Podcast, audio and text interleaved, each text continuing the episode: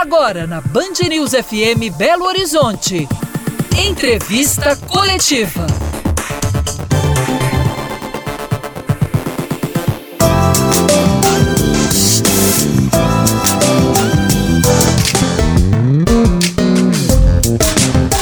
Boa noite. O entrevista coletiva de hoje fala sobre os desafios das mulheres nos cargos de liderança e na política.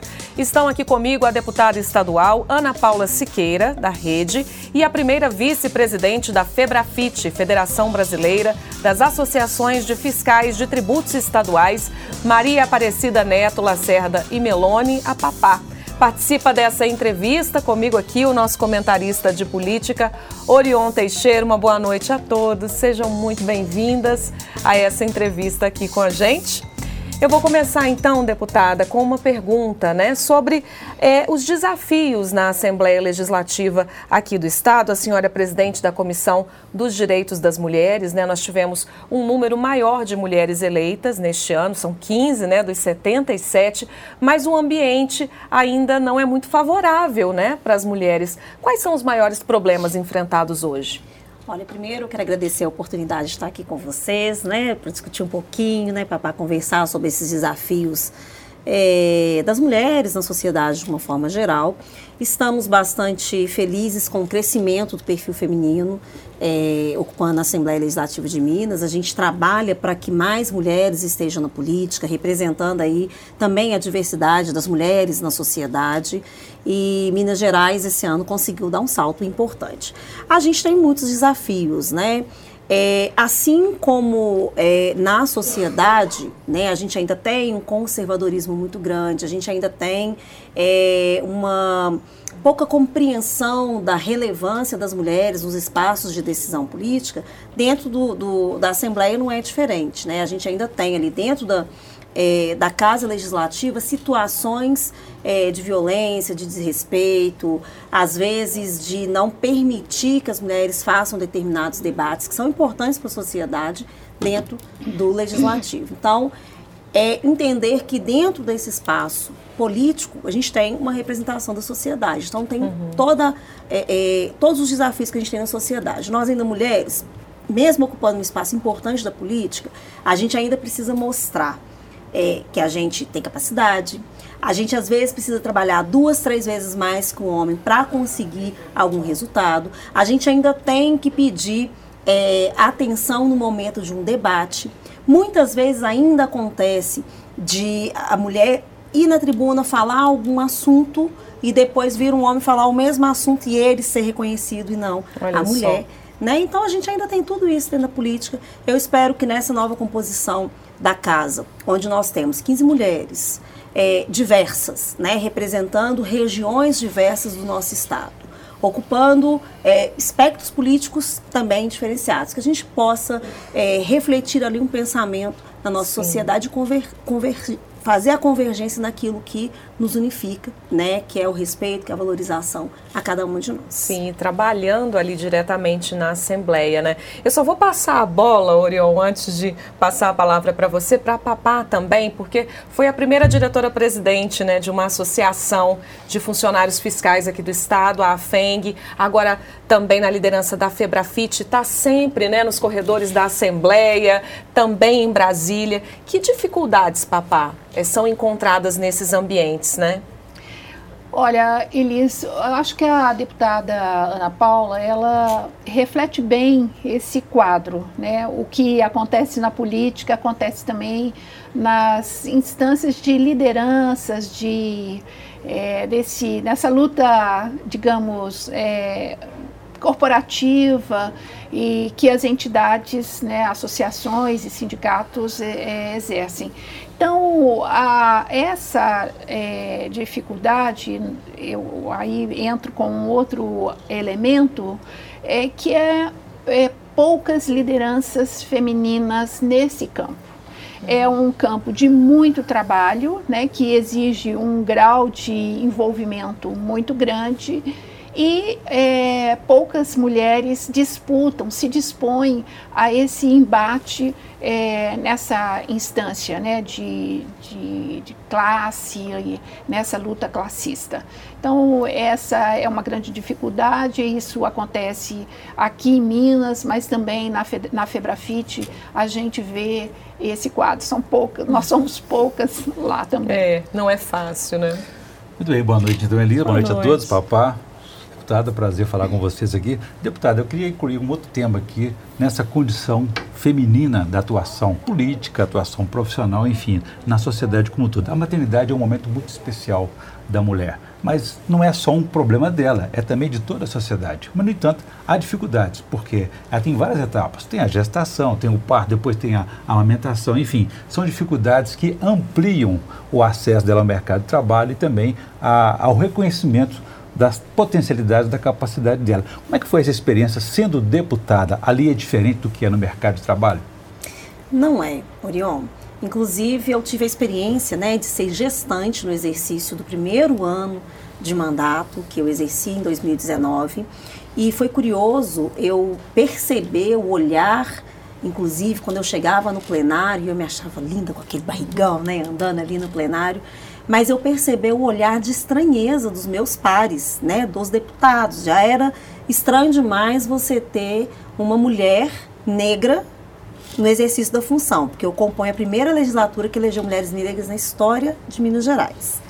E aí você vê uma mulher negra gestante. Ao ponto de um colega deputado me perguntar como que eu ia fazer para dar sequência ao mandato pós-nascimento do meu filho. Né? Então, assim, parece que existe ainda, é, é, parece não, existe ainda uma incompreensão da capacidade das mulheres de conciliar é, a maternidade, a constituição das famílias com o exercício, seja de um espaço de liderança, como a Papá está aqui, é, seja um espaço né, é, de destaque dentro de uma empresa e principalmente na política.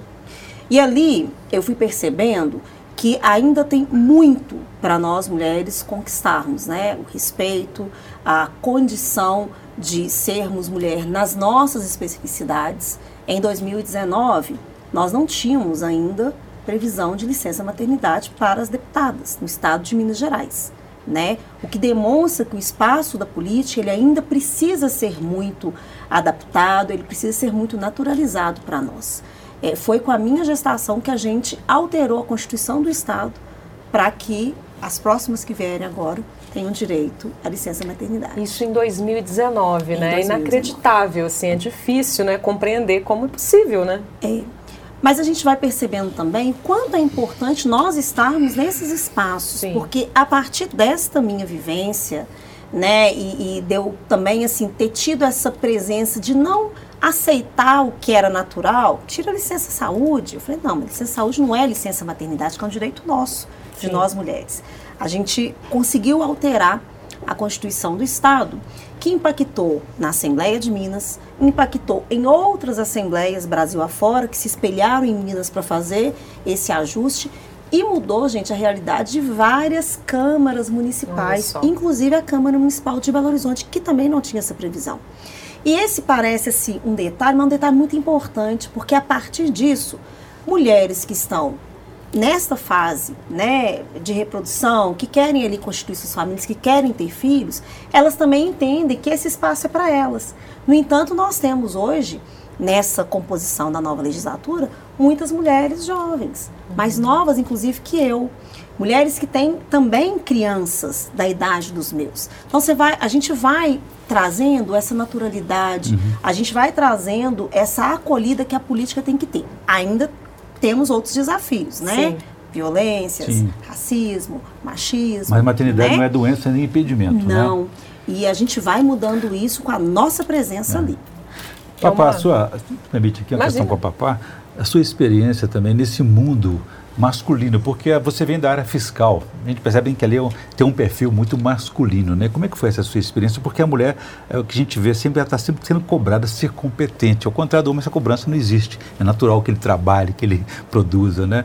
É, na administração pública existe o concurso público, que objetivamente permite o acesso ah, independentemente da questão de gênero, né? Mas quando você já está na sua carreira e começa a buscar posições, promoções, os critérios voltam a ficar subjetivos e aí dificultando mais ainda a trajetória da mulher.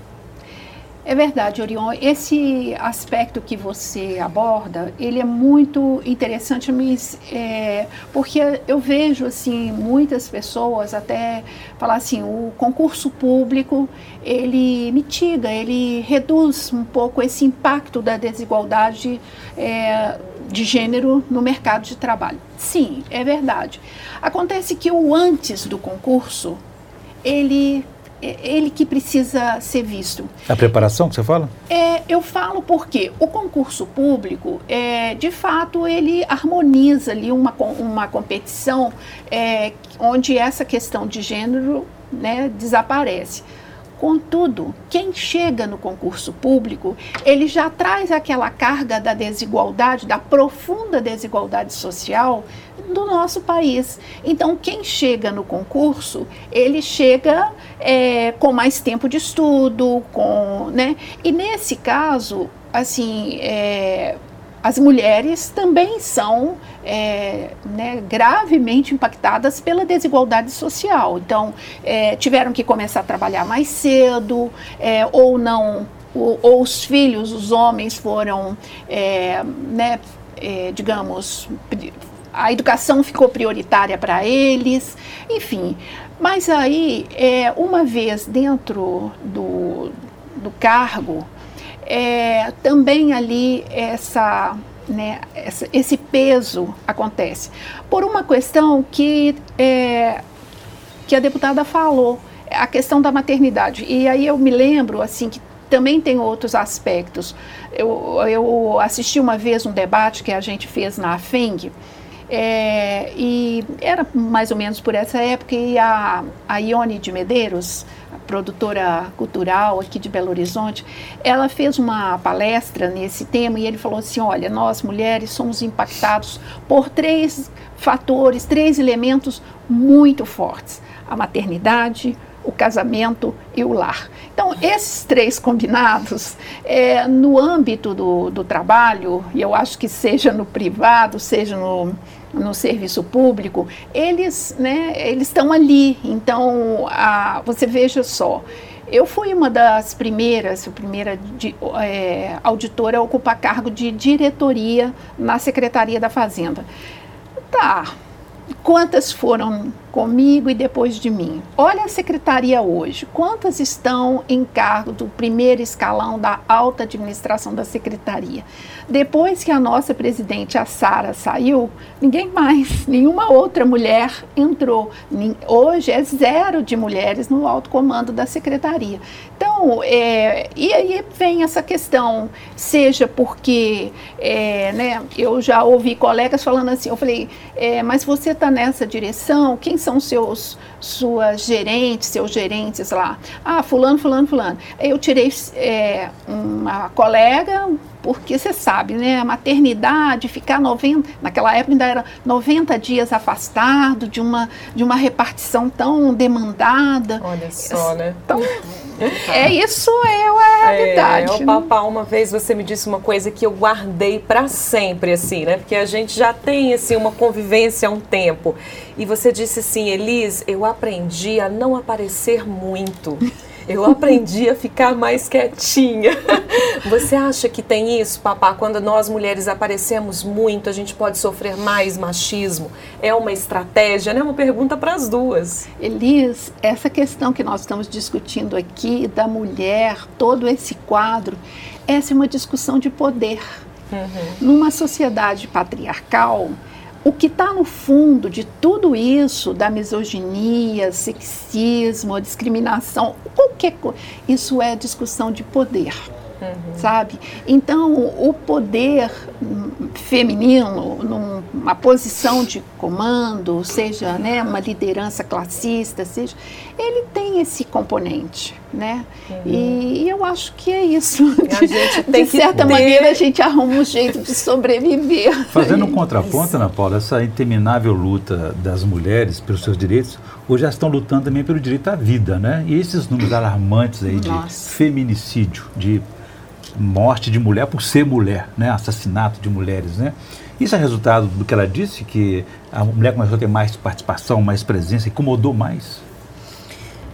É, tem, tem a ver um pouco com isso, né? Com a autonomia que a mulher vai é, assumindo no, na sua trajetória, né? Tanto que é, os relatos ou os extratos do reconhecimento da morte daquela mulher, muitas vezes é porque ela tomou a decisão de não seguir aquele caminho do relacionamento, ou porque ela tomou a decisão de cortar o cabelo, de passar, né, de usar alguma coisa que desagradou ao homem. As mulheres morrem por feminicídio não necessariamente pela questão do relacionamento ali, mas é porque ela começa a discordar ou não querer mais seguir naquela, naquela convivência ali. É, é lamentável a gente ter que discutir né, a questão do direito à vida. É, é, lamentável a gente ter que discutir o direito de viver. Inclusive, nós fizemos agora, nessa semana, um debate público, é, um seminário, na verdade, na Assembleia, cujo tema foi Viver é mais que sobreviver nessa perspectiva das mulheres. Nós precisamos ter garantia do direito à vida, nós precisamos ter dignidade para poder viver, nós precisamos que as políticas públicas considere, pense a nossa realidade e por mais que a gente discuta todas as políticas públicas, desenvolvimento econômico, saúde, é, educação, é, é, cultura, no final a gente acaba caindo nesta questão Sim. da violência, né, que nos impacta e mata. O Brasil liderou no ano passado, de 2022, é, o ranking aí é dos países que mais matam mulheres. Minas Gerais, o estado que mais mata mulheres. Como que a gente vai superar isso? Com políticas públicas. A hora que qualquer perfil populacional começa a ser impactado com o direito à vida, a política pública tem que entrar, tem que intervir para garantir a vida das pessoas. E é o que a gente tem feito em termos de proposta para o Estado de Minas Gerais. Né? É, dados mostram que 34% das mulheres que sofrem violência doméstica e familiar, elas dependem financeiramente dos seus agressores. Então, como que nós vamos fazer para poder auxiliar essas mulheres a quebrar o ciclo da violência e ao mesmo tempo terem dignidade? Intervindo para possibilidades de mercado de trabalho. É uma lei, inclusive, que foi apresentada pelo meu mandato no, no, no, na legislatura passada. É, deveria hoje estar atendendo um número maior de mulheres que vem nesse sentido. Como que você promove essas mulheres? Dando a elas oportunidades de trabalho. Sim. A gente vai falar mais sobre isso daqui a pouquinho. O Entrevista Coletiva vai fazer um pequeno intervalo. Já já a gente volta então. Até mais.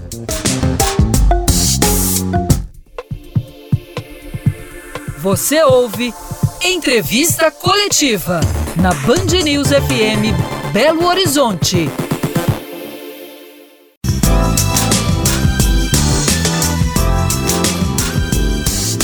Entrevista coletiva está de volta hoje com a deputada estadual Ana Paula Siqueira, da Rede, e também a primeira vice-presidente da Febrafite, a Papai, com a presença também aqui do nosso comentarista de política Orion Teixeira. Vamos voltar então já falando sobre essas políticas públicas, né? Enquanto eu estudava aqui para essa entrevista de hoje, Papai, eu vi a sua publicação, né? O seu artigo recente falando que nós estamos num momento de retomada, de reconstrução.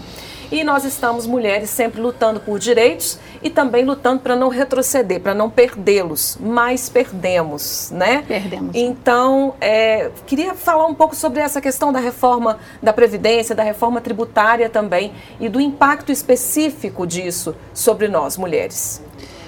Então, é, no, esse, esse processo né, das mulheres, de afirmação é, da mulher na sociedade, ele é uma caminhada com muitos obstáculos. O episódio mais impactante que nós tivemos na história recente, foi a última reforma da Previdência.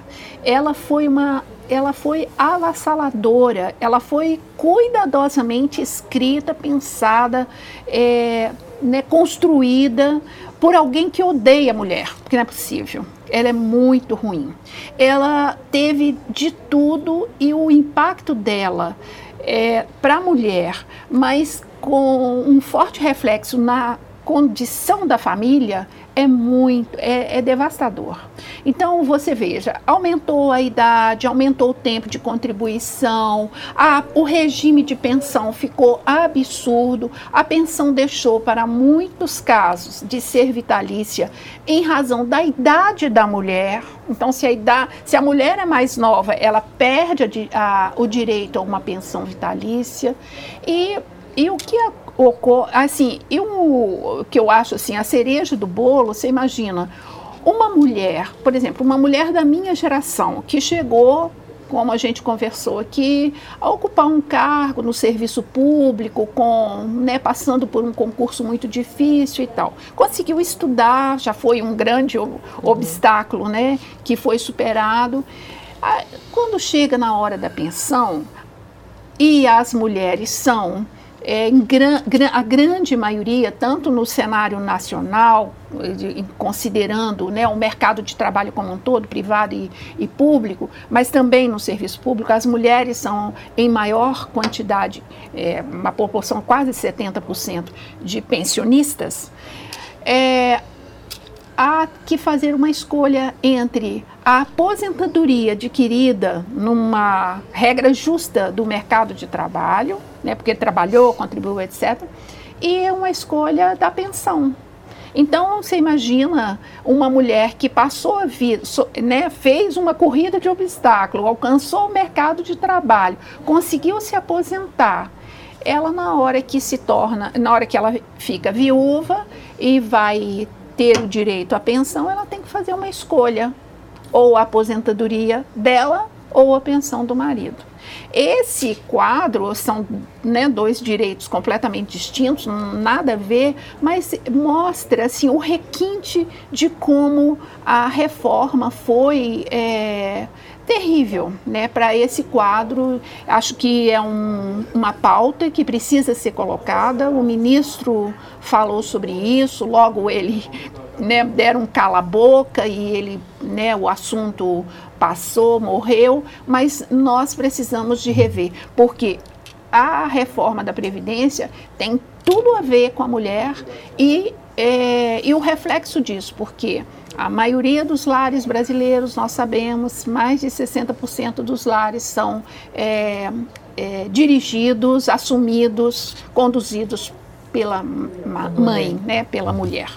E os impactos é, das desigualdades, né, do desemprego, da fome, é, da falta de oportunidades, está justamente impactado nesses lares, né, conduzidos, chefiados por mulheres é, grande parte, a grande maioria localizados nas periferias, né, onde estão ali os maiores bolsões de, de pobreza e, sobretudo, nas mulheres negras. Né? Então, há toda uma, uma, convergência ali de situações que, ao fim e ao cabo, prejudicam sempre as mulheres. As mulheres. Né? São as mais impactadas. Verdade. E falando em política pública, né, nós temos... É, elas, elas são iniciativas de governos que têm visões divergentes, né? ou não comprometidas com a população. Vimos o governo federal apresentar um, um pacote para a questão da, da mulher. E o governo mineiro, como é que você avalia é, o posicionamento dele, o comprometimento dele com essa causa? Olha, Orion, é, o governo passou quatro anos do primeiro mandato, governo Zema, é, dizendo que não conhecia a realidade do Estado, que pegou uma herança né, de um governo passado e não conseguiu tomar nenhuma providência assertiva é, na perspectiva de várias políticas públicas, inclusive nas políticas públicas que impactam, impactam as mulheres. Agora a gente tem é, novas outras preocupações. É um governo, é um governador que tenta é, trazer para si a herança deixada por Bolsonaro, que foi um governo federal que impactou drasticamente a vida das mulheres e as políticas públicas para as mulheres. Então, se ele tem essa pretensão, se ele trabalha o tempo todo buscando é, se, se apropriar deste legado terrível para nós, a minha perspectiva é, dele conseguir implementar políticas públicas de fato que vão promover, gerar oportunidades, respeito para as mulheres, ela é baixa. Porque ele não consegue, é, já não conseguiu implementar na hora que ele era ele. Agora que ele busca um legado de alguém destruiu as políticas públicas das mulheres, né? Os desafios são muito grandes. As políticas que ele apresenta são tímidas. No, na proposta de plano de governo que eu tive o cuidado de ler, não tem descrito né, claramente as suas atitudes. Ele coordena um governo que não reativa a participação popular das mulheres. Nós temos um conselho, é, é, o Conselho de Política para as Mulheres, ele está desativado há anos, ele não busca reativar, ele não investe, ele não reserva recurso e ele apresenta propostas de baixa é, capacidade de atendimento efetivo. Atende uma mulher aqui, outra mulher ali, não tem capilaridade. Então, a gente fica num contexto assim, se ele quer herdar legado de quem foi extremamente prejudicial a nós mulheres, a perspectiva das mulheres é muito difícil. A gente está chegando ao finalzinho aqui do nosso programa, né? Eu gostaria que vocês deixassem, então, assim, uma mensagem para as mulheres, né, que estão nessa luta também, que desejam chegar à política, lugares é, de representatividade. A minha mensagem é dizer que, apesar né, de ainda estarmos num ambiente muito árido, difícil, nós precisamos que mais mulheres estejam aqui para a gente melhorar não só a nossa vida, né, nossa enquanto mulheres, mas de toda a sociedade. Quando a gente melhora a vida de uma mulher ou de um grupo grande de mulheres, a gente melhora e impacta a sociedade como um todo. Né? Então, participem mais da política, seja política institucional, seja política né, nos diversos campos sociais que a gente está. É, a minha mensagem também é de estímulo. E eu acredito muito né, na força da mulher. E acho que acredito né, que somos capazes né, e de superar esses obstáculos e nossa capacidade de luta é imensurável. É, acho que temos condições né, de avançar um pouco mais. É preciso acreditar, ocupar os espaços de liderança, os espaços da política né, e todos os espaços na sociedade. É uma condição de um convite à afirmação. Muito obrigada, Lídia. É isso, eu que agradeço. Orion, gostaria de deixar uma última palavra aqui. Bom, eu queria agradecer a participação das, da papai e da deputada né, pelo convite, de aceitar o convite de participar desse nosso debate aqui. E a você também. Obrigado a todos, uma boa noite. A nossa mensagem também é de solidariedade com as mulheres. É isso, eu que agradeço, ficaria aqui durante muito tempo ainda, o tempo foi pouco, né? Mas é isso, gente, muito obrigada, uma boa noite para vocês. O entrevista coletiva de hoje então fica por aqui. Você pode rever esse programa em nosso canal no YouTube. Na semana que vem a gente está de volta. Até lá. Você ouviu Entrevista Coletiva na Band News FM Belo Horizonte.